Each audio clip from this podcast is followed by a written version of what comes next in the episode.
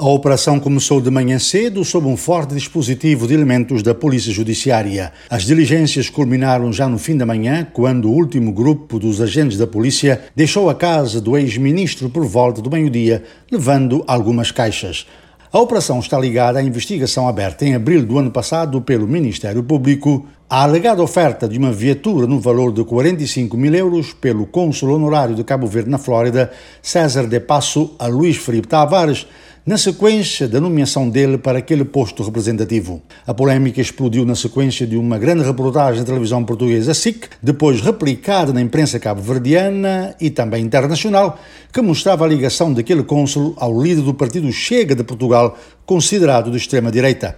Ante a pressão interna, Luís Filipe Tavares, na altura também vice-presidente do partido no poder e homem forte do governo, sendo chefe de diplomacia e o ministro da Defesa, demitiu-se em janeiro, antes da abertura do inquérito. Em abril do ano passado, o Ministério Público justificou a abertura do inquérito, afirmando que em causa estão fatos suscetíveis de integrarem por hora a prática do crime de corrupção previsto e punido pela legislação penal. Fim de citação. O jurista João Santos, ouvido pelo nosso colaborador Eugênio Teixeira na cidade da Praia, disse que por agora é apenas uma diligência que mostra que o caso não morreu. O que se pode dizer é que, afinal das contas, o processo uh, tinha pernas para andar.